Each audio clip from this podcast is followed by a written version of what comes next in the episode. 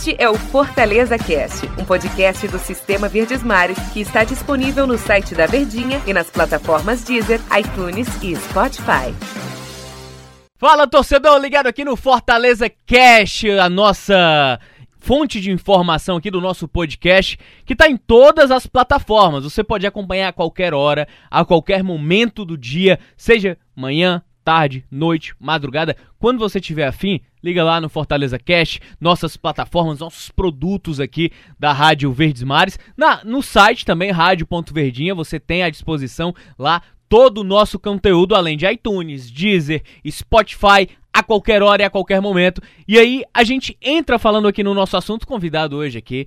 É um professor, né? A honra. Professor Luiz Eduardo, tudo bem, né, professor? Tudo bem, Tom? Um abraço a você, a galera que está aí ligada no nosso Fortaleza Cast. Fortaleza que jogou contra o Grêmio. Agora, nada mais a lamentar, né? É pensar agora na Exatamente. próxima partida. Entendeu? Erros de arbitragem aconteceu, o pênalti realmente bastante questionado.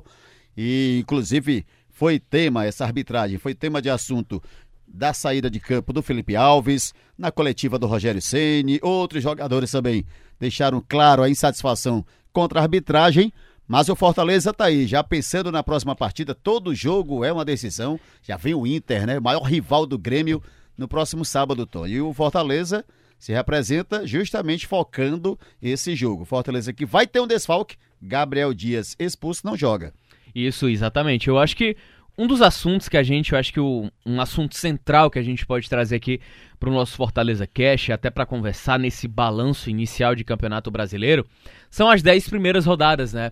10 primeiras rodadas de Campeonato Brasileiro, onde o Fortaleza oscilou no início, conseguiu recuperar ali talvez um pouco da sua maneira de jogar teve resultados importantíssimos a seu favor, teve resultados também importantíssimos a se lamentar, mas que tipo de avaliação professor e até mesmo o torcedor que está nos acompanhando, né? Quem é esse Fortaleza? Qual é o real campeonato que vai disputar o Fortaleza nessa Série A de Campeonato Brasileiro? A gente sabe que ano passado era um campeonato que num primeiro momento seria para permanência, mas que se transformou em algo maior do que a expectativa trazia para o retorno do Fortaleza na Série A do Campeonato Brasileiro. E aí um 2020 de um ano instável, atípico, onde o Campeonato Brasileiro, nesse princípio, por mais que a gente tenha talvez um desenho, uma ideia de quem vai brigar pelo título, há uma concentração, um nivelamento muito grande, e eu não vejo um nivelamento por cima, eu vejo um nivelamento de mediano para baixo, mas o que prevalece nessas 10 primeiras rodadas iniciais é o equilíbrio onde o Fortaleza pode chegar passadas 10 rodadas, precisa de contratação. Qual o campeonato do tricolor, professor? Eu acredito, viu, Tom, que esse campeonato que o Fortaleza disputa é aquele campeonato de uma realidade de elenco, uma realidade de questão financeira. O Rogério, em determinado momento, já deixou claro que precisa de reforços, mas ele sabe muito bem que a limitação financeira, ela às vezes faz com que a equipe não tenha como contratar grandes jogadores. Mas eu digo para você uma coisa também, bem ciente, que o Fortaleza, ele para esse campeonato que ele disputa, ele vem numa crescente, eu diria até que numa crescente, por conta também do crescimento do futebol de alguns jogadores. Alguns, é claro, ainda estão devendo esse bom futebol. Mas outros que são decisivos, como o Oswaldo, é um jogador decisivo para o Fortaleza. O Wellington Paulista, é um jogador bastante decisivo ali no ataque. E aí é desse jeito. E aí, como você vê, é, esses jogadores estando bem, que são jogadores da confiança do Rogério, a tendência é que o Fortaleza cresça. O Fortaleza vem bem, ele começa a partida tanto em casa quanto fora, jogando bem, mas por conta de algumas peças que ainda não estão encaixadas, é que o time vem a cair de rendimento. No segundo tempo foi assim com o Grêmio, foi em outras partidas também. O próprio clássico rei, a gente lembra. O jogo no primeiro tempo foi bastante disputado, mas o Ceará fez o gol, mas no segundo tempo Fortaleza teve o segundo tempo inteiro para buscar o resultado e aí não conseguiu. E é isso que o Rogério está querendo. É essa regularidade, não só no primeiro tempo, mas também que a equipe possa mostrar um bom futebol no segundo tempo. Possa é, ter fôlego, parece até, Tom, que o time cai em termos de preparação física, cai e aí sente. E no campeonato desse complicado que é uma Série A, de alto nível, Amigo, se você relaxa ou você cansa, você vai tomar pressão e você vai sentir essa pressão e se não conseguir suportar, pode sair até mesmo derrotado. E já vem outra pedreira, tem Inter, depois tem outras grandes equipes do futebol brasileiro, mas o time do Fortaleza, ele é um time que dá uma confiança ao seu torcedor. E, e essa confiança a tendência é que ela cresça na medida que os bons resultados apareçam. Tom. E aí é um dos ajustes que sempre busca o Rogério Ceni, professor, torcedor. Eu acho que o fato da gente ter passado, estar passando por um ano atípico diferente, queda de rendimento, acho que você tem uma quebra da temporada, porque assim, quando você tem a paralisação do calendário e aí você passa três meses, você vai se readaptar. Porque você tem que passar por uma pré-temporada, tudo aquilo que a gente bate na tecla, que começa lá em janeiro, passa por fevereiro, é final né? de fevereiro para início de março, a gente possa talvez ter uma concentração diferente. Agora é a mesma coisa, só que o tempo ele foi mais longo. Aos poucos as equipes elas vão encontrando ajustes e aí o que a gente pode questionar muito mais sobre o Fortaleza é a escadinha de evolução que a gente sempre bate, né? É, existem duas formas a gente analisar futebol, naturalmente e normalmente, é através do resultado. E aí quais são as duas formas? Vitória e derrota. A gente nunca consegue ficar ali numa fronteira. A evolução, os ajustes entre os jogos, entre as partidas. E eu acho Verdade. que é exatamente isso que o Fortaleza viveu na competição. Jogo contra o Atlético Paranaense, horrível na estreia. Fortaleza completamente irreconhecível e diferente daquilo tudo que a gente viu. Queda de desempenho, individualmente falando, como você falou, os principais jogadores e referências não renderam, não vinham bem, não vinham bem, perdão, dentro dos jogos. E aí vem a partida contra o São Paulo você já vê indícios de evolução. Já tem uma melhora no futebol. Onde o Isso. Fortaleza conseguiu anular o adversário. Vamos lá, continuar na escadinha Faltou aqui. só o resultado, né? Isso. Pelo menos um empate, né? Exatamente. Essa é a diferença entre analisar o resultado e, e tentar ficar entre os jogos. Aí vamos analisando essa escadinha. Jogo contra o Botafogo. Fortaleza teve oportunidades, mas só conseguiu chutar uma bola em direção ao gol. Perdeu gols com o Romarinho, perdeu gols com o David, uma cabeçada completamente torta para fora, então a gente já vê sinais de evolução. Só que a gente não é muito difícil às vezes pro torcedor enxergar. E aí, onde é que ele consegue observar isso? Um resultado positivo, resultado, ele... que veio contra o Goiás. Isso que veio na partidaça contra o Corinthians. E aí o Fortaleza vive uma sequência de melhora, de evolução.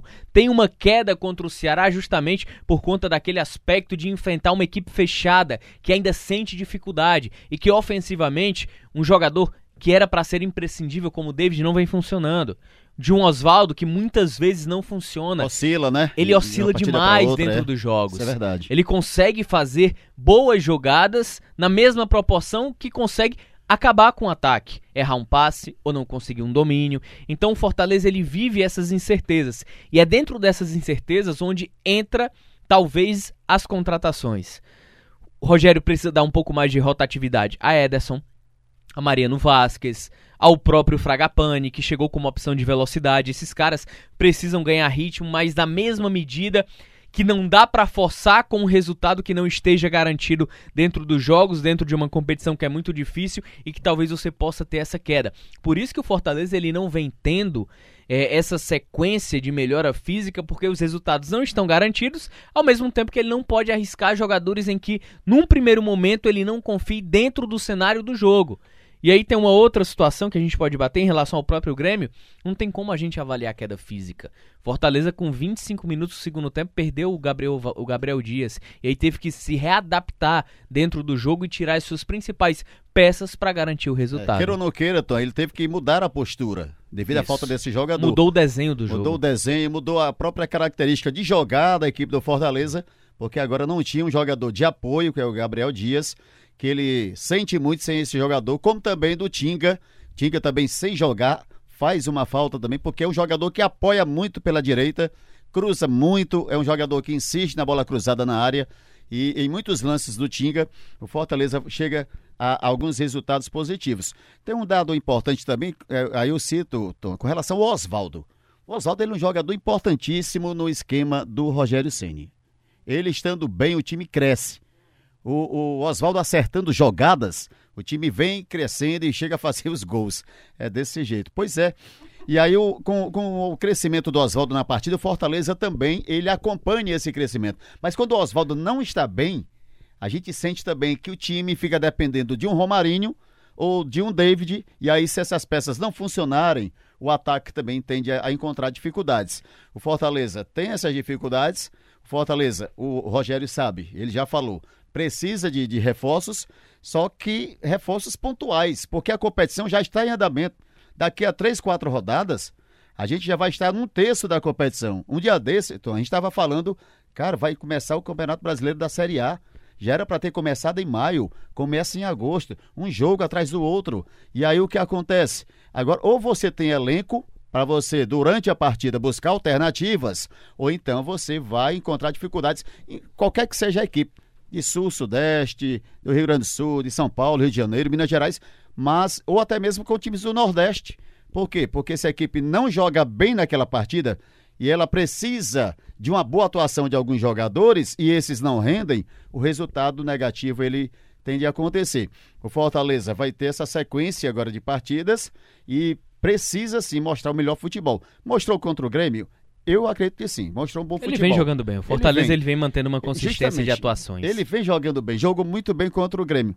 Agora falta aquela peça para encaixar, para dizer assim, olha, pronto, o ataque está jogando bem, os resultados vão acontecer. E aí o que a gente pode talvez tirar, até para a gente encerrar a nossa conversa aqui, é que passadas 10 rodadas iniciais do Campeonato Brasileiro, é, por mais que ha, hajam instabilidades entre as equipes, que o Fortaleza pode melhorar da mesma forma que pode ter uma queda caso essas contratações elas não venham e é uma necessidade, até porque a gente tem calendário até fevereiro. E aí depois não para, quatro dias depois já começa o calendário 2021, então vai ser tudo muito emendado. Então tem um detalhe, o lance hum. da minutagem também. Quanto mais você tem peça no elenco, melhor para você fazer Isso. essa rodagem, na minutagem, para você não desgastar um jogador e esse jogador não venha ter uma contusão séria e aí prejudicar ainda mais a equipe. Isso, exatamente. E eu acho que é onde entra a importância de observar essa minutagem que precisa dar o Rogério para jogadores como o Ederson, que é um jogador técnico e é um jogador de qualidade que a gente conhece. Só que eu não sei o que é que pensa e observa o Rogério durante os treinamentos. Da mesma forma o Vasquez, que começou o ano é, com o pé lá embaixo, foi titular nos jogos contra o Independiente, jogos de alto nível, de exigência técnica Verdade, sim. e que depois acabou perdendo um pouco desse perfil. E o Fragapane que chegou, que está se adaptando cada vez mais. Beleza, torcedor? Beleza, Heitor. Beleza, professor? Valeu, abraço. Valeu, grande abraço. Esse foi o nosso Fortaleza Cash. A gente volta, claro, amanhã e a qualquer momento. Valeu, torcedor! Este é o Fortaleza Cast, um podcast do Sistema Verdes Mares que está disponível no site da Verdinha e nas plataformas Deezer, iTunes e Spotify.